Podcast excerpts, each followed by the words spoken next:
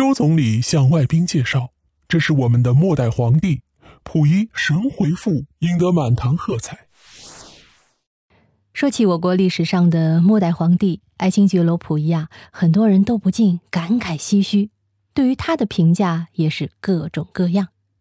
作为一位襁褓之中初登皇位、少年复位、中年再继位的末代皇帝，一生命运多劫。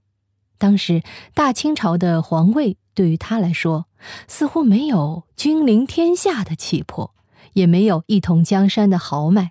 有的呀，只是年幼时在惶恐中度日的那种无奈。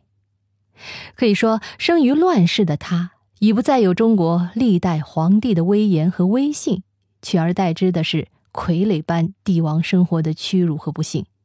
抗战结束后，溥仪也得到审判，被判决有期徒刑十五年。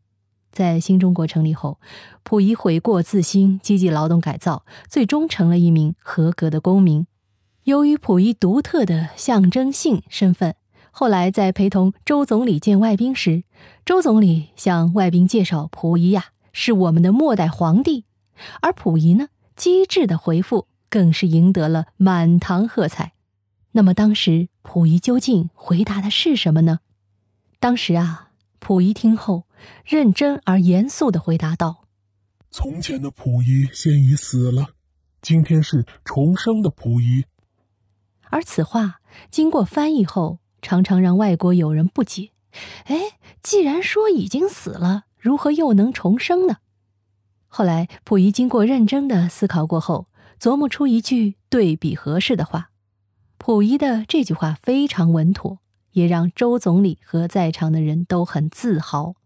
在又一次的外交场合中，总理照常向外宾介绍：“这就是中国过去的宣统皇帝溥仪先生。”这时候，溥仪认真的站了起来，说道：“我是中国过去的末代皇帝，也是今日光荣的中华人民共和国公民溥仪。”溥仪的这句话就好翻译多了，周总理和很多在场的人都为他鼓掌。溥仪言语中既谦虚又充满热情，无疑是最打动他们的地方。